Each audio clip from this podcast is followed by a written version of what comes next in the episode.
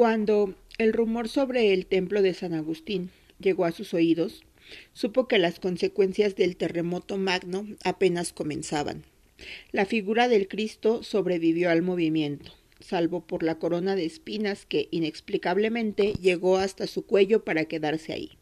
Imagen diabólica, presagio funesto. La divinidad está enojada, pensó. Cuídese, cuide a su familia, patroncito, dijo la negra.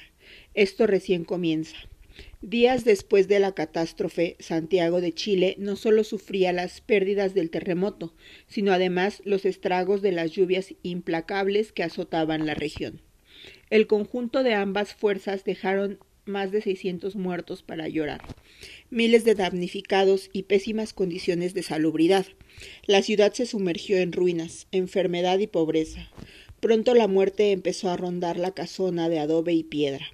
Su señora era una de las contagiadas con la epidemia del chavalongo. La trasladaron al sector de la casa que resistió el terremoto para mantenerla cubierta, abrigada y protegida del invierno. Pero eso no funcionó. Al cabo de una semana la mujer falleció. El hombre salió del dormitorio y tomó a su hija en un brazo que no soltaría nunca, ni siquiera después de su muerte. La niña era copia fiel de su mujer piel blanca como la nieve, labios rojos como la sangre, cabello negro como la madera del ébano. La niña, la mujer, en una sola vida. Pasaba cada día con ella como si fuera el último. Hasta que una mañana de verano, cuando la niña ya tenía dos años, la negra vaticinó que otra mujer llegaría a la casa. Será alegría y desgracia, dijo. Él no creyó o no quería creer. Cállate, negra, hereje, contestó.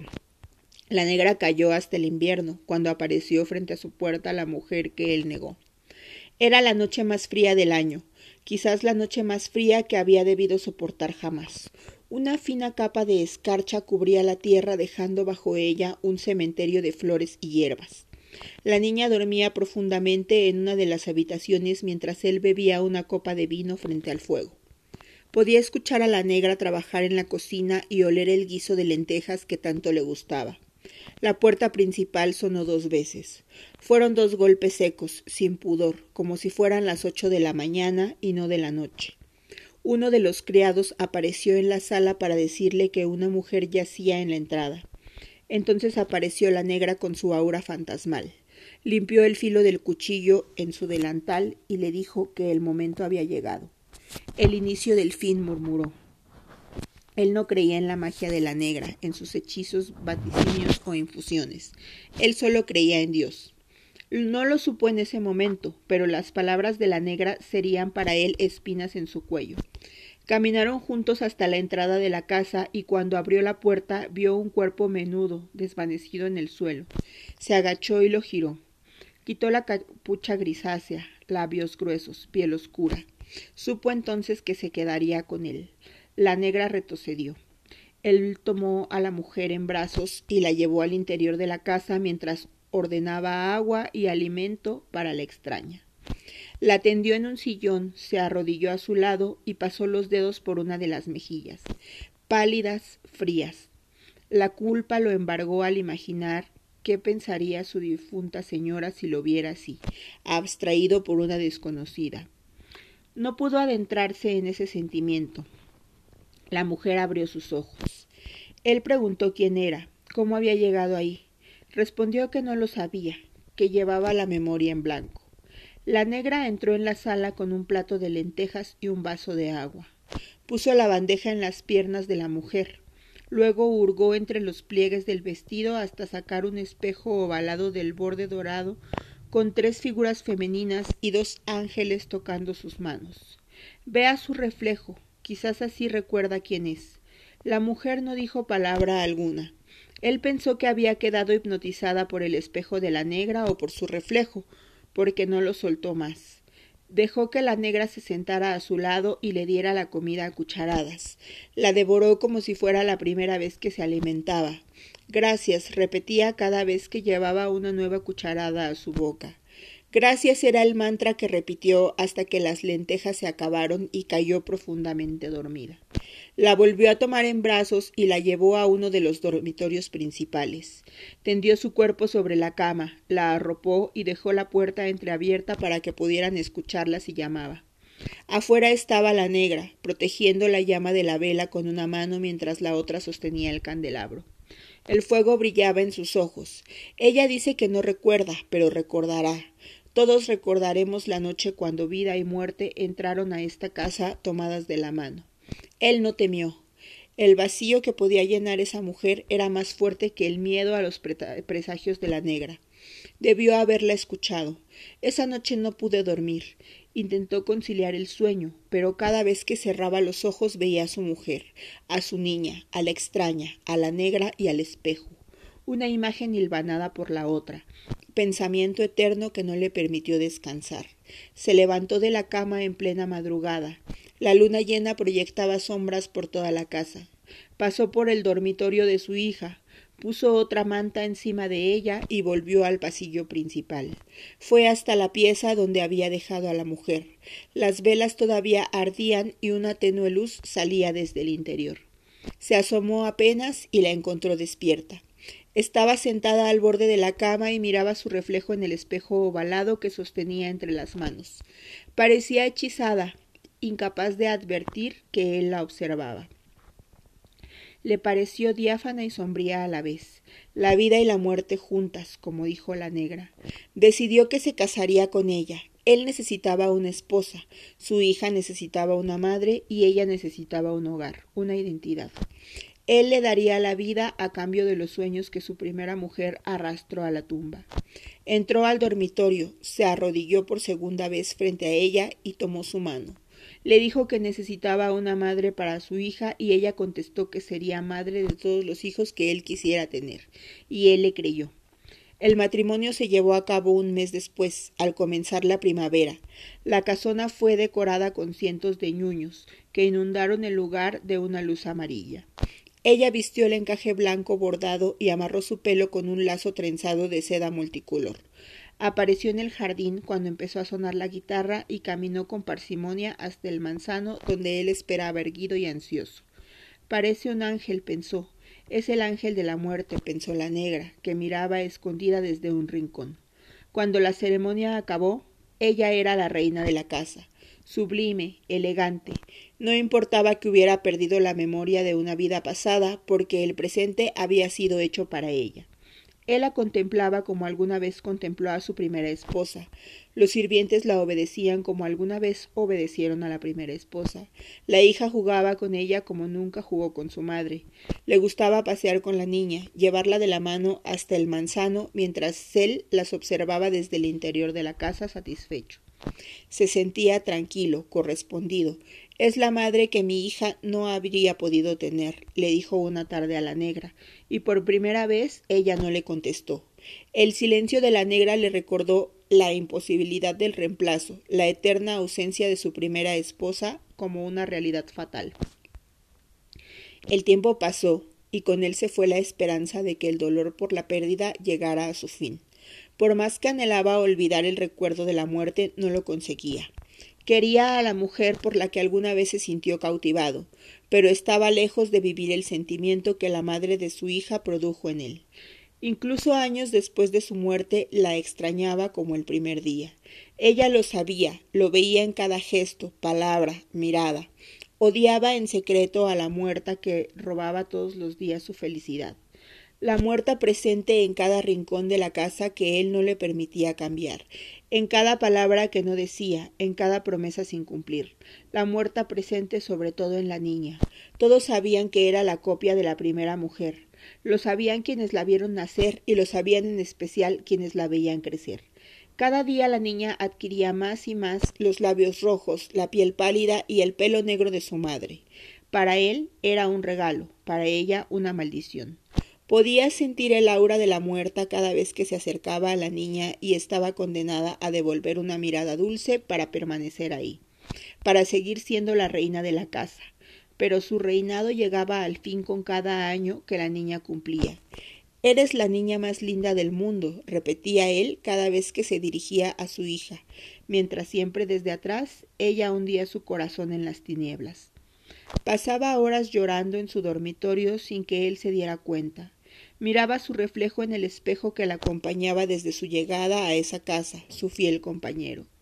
En él corroboraba cómo cada línea nueva en su rostro era un aliento más de vida en su hijastra, como si la niña pudiera robarle la vida, la energía, la belleza y el amor. Niña ladrona que todo lo quiere y nada comparte, para ella ni las obras. Él también veía con amor y temor el parecido de su hija con la primera esposa. Se sentía en casa siempre que fijaba sus ojos en la niña, pero al mismo tiempo una sensación de extraña soledad lo invadía, un brote de traición, de abandono, que sólo aumentaba sus ganas de estar con la pequeña y su necesidad de alejar a la reemplazante. Hasta que una tarde, cuando ella y la niña salieron a pasear por el camino de Ñuñoa, él fue donde la negra y le recriminó sus propias culpas. Le dijo que ella siempre había tenido palabras para todo, visión para todo, y aun así no fue capaz de ver la muerte de su esposa. Ella después de años en silencio contestó que el ciego era él. La muerte no se ha ido de su lado. Está esperando por usted, le dijo. Que me lleve, gritó, y sus venas se delinearon en el cuello. Que me lleve de una buena vez. Que me lleve. La mujer y la niña entraron corriendo a la casa cuando escucharon los gritos. Ella intentó contenerlo, pero él seguía gritando descontrolado, devorado por la ira. La niña se le acercó y tomó su mano. Fue el alivio a todas sus penas. Se arrodilló, la abrazó, lloró como el niño que no era. La mujer observó la escena con la mirada perdida y el corazón ennegrecido. Desde un costado miraba a la negra, quien tuvo la certeza de que esa noche la muerte estaba más viva que nunca. Desesperada y llena de cólera, la mujer advirtió que la única solución posible era darle un hijo a su marido, reemplazar a la niña, reflejo de la muerte con otro niño que fuera el reflejo de ella, la vida. De ese modo, él podría mirar a sus dos mujeres en sus dos hijos, y ella no seguiría en desventaja. Te daré tu primer hijo hombre, prometió, y él sonrió. Esa fue la única respuesta que necesitó para entender cuál era su última esperanza, cuál era la salvación de morir en el olvido. Y así inició una batalla contra su propio cuerpo, porque, por más que lo intentaba, no podía concebir al hijo que tanto deseaba. El niño que debía ser su salvador no llegaba. Probó todas las opciones, todos los días, todas las horas, pero el niño no quería aparecer en su vientre maldito. Una noche de angustia tocó la puerta de la negra. Entró sin pedir permiso y le exigió que la ayudara, que revirtiera la situación. La negra le contestó que no lo haría, porque si lo haría, la niña correría peligro. La mujer se contuvo para no gritarle improperios y solo le preguntó qué tenía que ver la niña. Todo comienza y termina en la niña. Ella es todo lo que usted no tuvo, lo que usted no es ni será jamás. Es el destino, es la historia. Yo no cambiaré ninguno de los dos, sentenció la negra. La mujer salió del dormitorio con sed de venganza por la negra, por la niña, por el castigo de vivir a la sombra de una muerta encarnada. Cuando las agujas del reloj volvieron a correr, él ya estaba agotado. Se agobió del intento, de las promesas sin cumplir, del vientre estéril, y ella enloqueció por el intento, por las promesas sin cumplir y por el vientre estéril. El matrimonio murió y quedó más enterrado que la primera esposa. La mujer odiaba en secreto al marido que la echó al olvido. Lo odiaba cada vez que la llamaba reina de la casa, porque ella sabía que la verdadera heredera de ese trono era la niña, esa condenada niña que a la edad de siete años era la copia innegable de la muerta, mientras ella, uva envejecida frente al espejo, era el vacío. En su desesperación, entendió cuál era el único medio posible para vivir tranquila. Era una medida drástica, carente de toda misericordia. Pero una vez más, ¿quién había tenido piedad con ella? La vida que la había hecho olvidar sus raíces, el hombre que la había adoptado como a un perro callejero y al que ahora vieja e infértil le era inútil, la niña que le recordaba todos los días su lugar en esa casa, si ella hacía lo que tenía planeado, esa casa solo recibiría lo merecido, la cosecha sería su propia siembra. Era una calurosa tarde de verano. El marido había salido y solo los criados, la negra, la niña y ella se hallaban en la casa. Fue hasta el dormitorio de la niña y la encontró frente al tocador. Cepillaba el largo cabello negro que hacía contraste con su piel blanca y labios rojos. Si intentaba verla, esquivando el odio que sentía por ella, podía entender por qué su padre seguía enamorado de la muerta. La niña era tan linda que dolía mirarla, pero esa objetividad pronto se disipó en olas de rabia, envidia y rencor. Tomó el peine y le cepilló el cabello. La niña devolvió una mirada extrañada. Le hizo una trenza y del bolsillo de su vestido extrajo un lazo de seda multicolor. ¿Sabes qué es esto? le preguntó, mostrándole el lazo. La niña hizo un gesto negativo. Es el lazo que usé el día que me casé con tu padre, contestó mientras guardaba una mitad y la otra la amarraba a lo largo de la trenza. Hoy vas a estar muy bonita cuando él llegue a la casa, le dijo. La volteó y la miró. La odiaba incluso sabiendo que en el fondo ella no tenía la culpa. Su único error fue nacer, y ese día pagaría su pecado. La sentó al borde de la cama y le propuso un trato. Le dijo que su padre estaba por llegar, que lo iría a buscar a la entrada y lo llevaría hasta el dormitorio para que viera lo linda que estaba su hija. La niña sonrió y prometió que esperaría. Ella comentó que dejaría la puerta cerrada con llave para que nadie la viera antes que su padre, y la niña aceptó. La mujer salió del dormitorio y cerró la puerta. Metió la llave en la cerradura y giró una vez, dos veces. Entró, entonces sacó la mitad del lazo que no había usado y lo enrolló alrededor de la manilla. Sonrió apenas, casi imperceptiblemente, y le prendió fuego. Este no tardó en devorar la puerta, el muro, el pasillo. Antes de que se pusiera a toser por el humo, la mujer salió a hurtadillas y cuando llegó a la sala gritó Fuego. todos afuera. fuego. Los criados corrían por los pasillos laberínticos de la casa para salir al jardín. Ella ya estaba a los pies del manzano viendo cómo el humo y las llamas engullían la casa que en algún momento también fue su hogar. La negra llegó hasta el manzano, sudada por el calor infernal, y le preguntó dónde estaba la niña. Ella respondió con una mirada apagada y la negra entendió, pero no entró a buscarla. La mujer pensó que no lo hacía porque entrar a las llamas era entrar a la muerte, pero la negra no se movió porque ese era destino ajeno. La casa ardía y el humo se elevaba cuando él llegó. Preguntó con gritos qué había pasado, pero nadie supo qué responder. Las únicas dos que hacían el origen del fuego se mantuvieron en silencio. El hombre buscó entre las diferentes miradas y cuando no encontró los ojos de la niña sintió su vida acabar. Todo fue silencio, menos su corazón. Giró hacia la casa en llamas y corrió hacia ella.